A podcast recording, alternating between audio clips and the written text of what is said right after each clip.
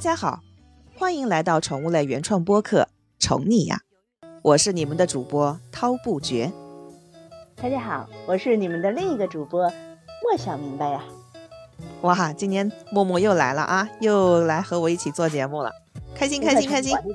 嗯，这这嘎达就是我的。给给你，我应该给你改一下，都不能叫代班主持，叫常驻主持。这个抢活的。不好约，不好约。这一期节目也隔了好久了，好不容易才跟默默约上。大忙人，大忙人，大忙人，我想死你了。哎，我也想你。哎，不过我这两天哈，啊，没事吗？嗯，我这两天我们家狗得皮肤病，然后我总得带它去那个宠物医院去泡那个药浴。不是特别严重，所以泡药浴就可以。它是那种就是一点一点的，一块一块，跟那个小指甲一样，一一块一块的，就好像是叫什么脓皮症。然后呢，幸亏就是它没有那种变成一片一片的。然后医生就说这个泡几次药浴，慢慢的就好了，药都不用上。啊，我心想还行，没有特别严重，就是我洗澡的时候发现的，早期还可以。那你就糊弄你们家狗，你说我带你去做马杀鸡啊，按摩，反 正应该不疼，应该不疼。哎，说到这个狗这个皮肤病，我跟你说，以前我养的那个耕，我养的 紫红雷，养的牛头真漂亮，真漂亮，养养的真漂亮。对，那那时候简直了啊，什么时不时的就会发现这又严了，那又严了。三天两头的，没有一个好时候了，简直就是脑袋疼。尤其是，尤其尤其是哈，他那个脚上，脚指甲，脚指甲上，我我一开始以为他是蹭的，就挠地嘛，嗯脚垫子上。后来发现不是，那些地方就是很容易得炎症。他那可能也是指尖炎吗？不是指尖炎，不是指尖，指尖炎也是经常得。就是皮肤病，它老蹭着，老老是那个跟其他地方摩擦呀，可能是爪子经常用啊，它得炎症可能就会更多。哎呦，可头疼了。哎，其实狗挺容易得皮肤病的。哎，你你猜一猜啊？我特地因为就是这个事儿，我上网查了一下，你猜一猜，就是说狗狗它的那个皮肤病有多少种？你往大的猜，你猜一猜看。往大了猜。对。因为我一开始以为可能也就十几二十种，差不多。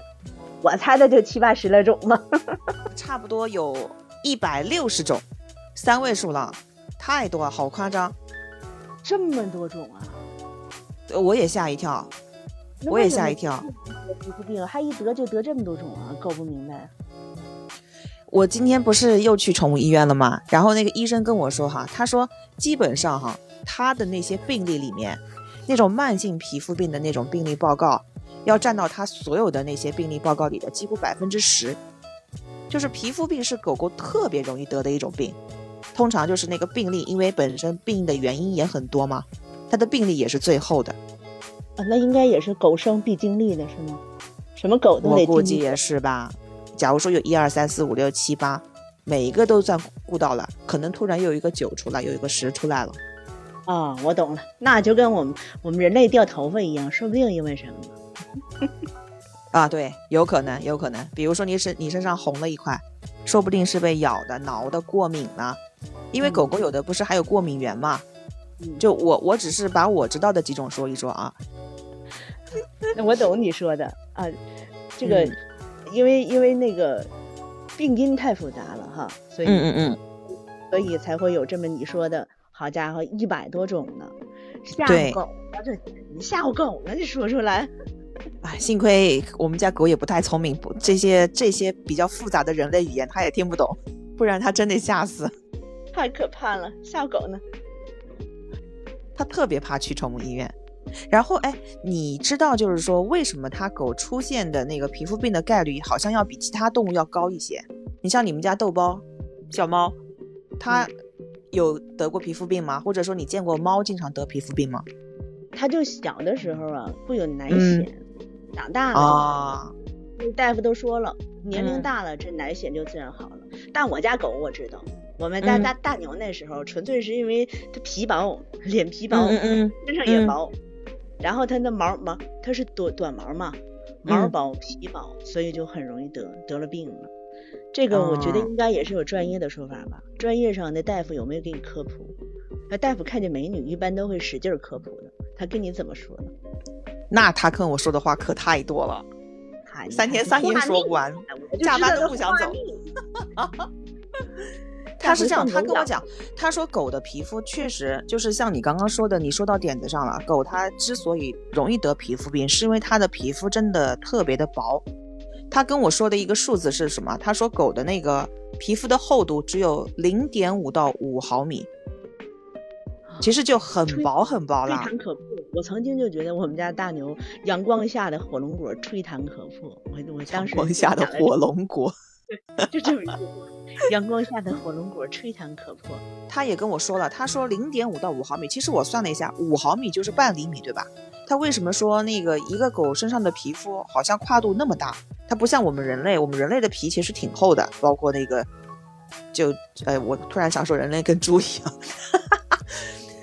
因为它那个，你现在含沙射影的影射我，还是在没有没有，得说我自己好不好？说我自己，因为它那个狗，它那个皮肤，它不同的部位，它的那个厚度是不一样的，但是最厚的地方也只有五毫米。保护身体，它的那个厚度啊，相对来说就会更薄一些，可能只有零点二到零点五。我自己概括一下，它差不多就是，比如说。我们给那个狗狗吃的食物啊，还有说它的一些洗护的产品的选择啊，包括就是它可能有一些生活习惯上不合理啊，可能都会给它诱发皮肤病的疾病。你比如说，呃，生活习惯这个，你带它出去遛狗的时候，你老是喜欢带你家狗去那个荒草没科的地方转悠，那可能那个什么小小草小虫的，可能就让它感染什么皮肤病。有可能，有可能。你像我之前，我我的朋友养了一只边牧，那个边牧特别喜欢水嘛。比如说吃完饭去河边散步的时候，夏天它自己跳到水里去了，上来之后它就一直甩，一直甩。表面看起来已经干了，对吧？结果哈，它里面其实是有点捂着的，毛里面是没有干的，因为那个边牧是长毛狗嘛。没有干之后，它一开始没有当一回事，后来有一天。它觉得它一直在挠自己，它就把它的那个毛给扒拉开看，里面就是已经变了颜色了。它它吓坏了，赶紧带到那个宠物医院去。结果医院医生给他把那个毛都给剃了，剃了之后发现一大片的皮肤病，就是做药浴已经没有用了，就只能吃药挂水，加上药浴给他去治。呃，挺痛苦的。那那这这个生活习惯不合理，纯粹怪古人，是怪主人啊！主人真是二了吧唧的，带它哪儿都去呀。我我还在想说，我们如果说夏天洗完澡，就算你甩甩水不擦干，也不会怎么样，对不对？嗯。没有想到狗身上还有毛呀，它里面那一层是干不了的。对所以后来我就洗完澡，我就会一定会给那个狗一定要吹干，一定要吹干。不会让它捂着湿的，相当于那个小毛，那个我说的那个小毛毛，小时候得奶绒毛吗？来的，哦，它它老是舔呀舔呀，它湿，它就会得奶癣，就是这么来的，就湿，嗯，它就奶癣了。那长大了以后的奶癣，纯粹我说了是因为主人。对对对。哎，他刚才你说那食物是咋回事啊？食物还会引起啊？但是这个也不能一概而论，主人从小就给它吃人吃的东西，或者说油的东西也吃。那就反而不容易得病，但如果说就是按就是有的我们的现在很多宠物狗都是喂狗粮啊，喂狗狗专门吃的东西，你突然给它吃了一些人吃的或者说过油过咸的这些东西，它的那个反应会非常大，毛会稀稀拉拉的掉，而且就是会掉的很明显，而且有时候比如说有的有的宠物主人哈，他说我不要给它吃狗粮，我要给它做自制粮。其实自己去做那个自制粮的时候，一定要考虑好，就是说我的营养上一定要均衡。因为狗粮就不管我们说的是干粮、湿粮还是那个生骨肉这一块啊，都是属于狗的那个粮粮食嘛。它里面的一些营养元素其实都是都有的，不是纯粹的说，对吧？只是一块肉。嗯，打个架，当时因为这个问题啊，就粮食的问题，我跟你讲，嗯，呃，我我我当时说过这么一句话。他说：“你怎么不喂点肉啊？哎，我说你要说肉好的话，我直接吃肉就行了，我我干嘛我还买猫粮啊？他说你你就是蠢，你这你都不懂吧？然后他就说了，那个得掺着吃，吃让他吃粮食吧，主要是因为那里头营养比较全面，什么都有。对对对对。单吃肉他摄取不了。我说还有猫还有这都说到呢。他说可不是，傻了吧唧。我当时在就养猫的时候，我就被人教育了一顿。嗯，而且 而且他们说了，狗的皮肤健不健康看它的毛就行。就是如果说正常，比如说它没有得皮肤病，但它的皮肤是不是存在一些安全隐患呢？你可以看它的毛。如果说它的毛稀稀拉拉的，没有光泽，一拽或者说特别容易掉，一拽就掉什么这一块的话，一定要注意的。就是它肯定是在某一些营养成分上是有缺失的。你像我们之前就是说的，它的要美毛的话，美毛都是吃什么？吃那个，就是要给它补充那个欧米伽，欧米伽六和欧米伽三，对不对？就是可能会给它吃蛋黄，吃深海鱼，吃鱼油。嗯，你瞅着那个毛发柴了，那肯定就是营养跟不上了。不不知道具体因为什么原因啊，也有可能是因为你的那个饮食搭配不合理，或者是因为它现在是哺乳期产子了，它那消耗太大，消耗和输入没有成正比，然后就毛炸了，都有可能。是的，是的，哎，其实我们可以这么来理解，因为宠物医生跟我说的，他说看我们家狗的毛哈，一看就是我们家营养不错，而且他还问他跟我讲了，他说就是它外面那一层皮肤的重量。它在整个狗的这个幼犬的体重中呢，占了百分之二十四，在成犬的体重中占的是百分之十三。像它的那个皮肤表皮的细胞，基本上二十二十一天左右，它就会更新一次了。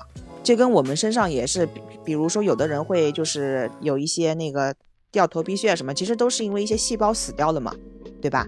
我们也会然后去角质层，都是一样的。哎，对对对对对。然后它那个像毛发，就跟我们人一样，毛发它百分之九十五都是蛋白质，那你肯定是要补充的。你如果说营养跟不上，对不对？你那个狗每天补充的这个从食物里面补充的一些蛋白质啊，有百分之三十都是供给毛发的，所以你的蛋白质如果不够，你的毛发一下子就显示出来了。毕竟就是蛋白质，除了通过狗粮摄取，生活当中还还有什么可以补充蛋白质的吗？蛋白质、优质蛋白，你你像我们人类吃的优质蛋白，比如说鸡胸肉、牛肉，啊，都有啊，对不对？植物蛋白我倒很少听说狗会吃。嗯，哎呀，你刚才不是说了一个欧米伽吗？到哪了？对对对，脂肪酸，欧米伽脂肪酸，它其实对这个除了粮食之外，就它那个狗粮之外，我们从生活当中有办法摄取吗？额外的再给它一点儿吃啥？额外的再给它摄取，我我一般都是给它吃鱼油和蛋黄。蛋黄啊，这个蛋黄记记了啊，没有鱼油的蛋黄记着啊。对对对对，都是高蛋白的。如果说就是像我我们平时的话哈，比如说我们煮了一些鸡蛋水煮的蛋，我都是刚好我要减肥，我吃蛋清，让它吃蛋黄，刚好一举两得。而且它我们家狗特别爱吃蛋黄，你忍得住吗？啊？你不会跟它抢？你忍得住吗？我对蛋黄没有什么特殊的喜爱，我特别喜欢。完了，因为因为我知道的哈，就是像欧米伽这个，我我反而是知道，因为我当时我们家狗有一阵那个毛掉的，不到一个月吧，就是那个样子，掉成那种细毛狗了。一个柯基，你的毛没有，那个大围脖没了，我的天！我心想，我们家狗是生什么病了哈？这样。然后一查，首先第一个可能是因为换季了，它要换毛，但是我看人家狗换季的时候也没这样这么掉。后来我就查了一下，他说可能是缺乏那个欧米伽脂肪酸嘛，就是上让它的那个毛，嗯。然后我就买了鱼油，还有那个我也买了那个蛋黄分给他了，我知道。啊，对对对，然后我还买了那个，我会就是现在就是有一些那个。网网店，或者说一些那个去菜场也有那个卖海鱼的地方，它有那个专门卖那个三文鱼边角料的，都特别新鲜，可以买回来煮给他吃，他会很爱吃，而且也不贵，而且就是买回来之后，就是化冻之后把它一袋一袋分装好，然后把它冻起来。万一有一天火了，有好多这个这个做狗粮的厂商来找我们，有什么三文鱼什么的，我会不会到时候 请狗粮吃？我这做节目这馋狗粮了是什么情况？我们家给他自制粮太多了，都是吃的。而且我记得特别逗的一件事就是，我有时候给他买那个狗的零食嘛，我会多嘴问一句，我说这个人能吃吗？其实我倒不是想吃它的，我是想说，如果说它能保证人能吃这个，说明这个食品至少是安全的。啊，那我可以，我是这个想法。你以后找我们做广告的，我先尝尝。谁没像我？我我我那是以身作则，哎，嗯。不是馋，嗯，然后它呃，就是像欧米伽三脂肪酸的话，它主要是就是我刚刚说的来自于那个深海鱼的产品，比如说鱼油啊，还有我们就是我会给它吃一些三文鱼啊之类的。其实我之前还给它吃过小鲨鱼，小鲨鱼干是小鲨鱼干一整块的，还有那个就是还有一种深海鱼，我忘记是什么了，是应该就是鲑鱼吧，但是那个我们家狗能吃，我们邻居家狗吃了那个鲑鱼过敏。它对三文鱼不过敏，它对鲑鱼过敏，就很奇怪。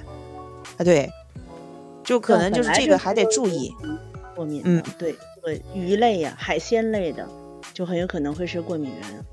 对对对，所以我为什么一开始的时候就说到了，它就是可能会有那个过敏源，也会导致皮肤病。它当时整个就肿了，而且过敏就特别吃的东西，嗯，就如果是没吃过的，先给它一点点试试。只能给一点点儿，然后然后要观察，就是基本上狗的过敏的症状好像都差不多，就是发红。那这块也得记然后没吃过的时候，先给一点点试试，没有过敏的情况再接着给。对对对，就是新的没有吃过的一些食物种类，一定要就是要注意。吃完之后观察一下，如果说它突然就是，比如说嘴唇、眼睛周围发肿，就是发红发肿了，类似于感觉就是你的毛好像掉了一样，一定一定看情况，一定如果可以的话，立马去宠物医院。啊，就是如果它吃了什么过敏的东西，会先在这些地方反映出来，是吧？嗯，直接就是整个狗头啊就变得不一样，变得不可爱了。放你家狗咬你，这用词儿说的狗头，手动狗头。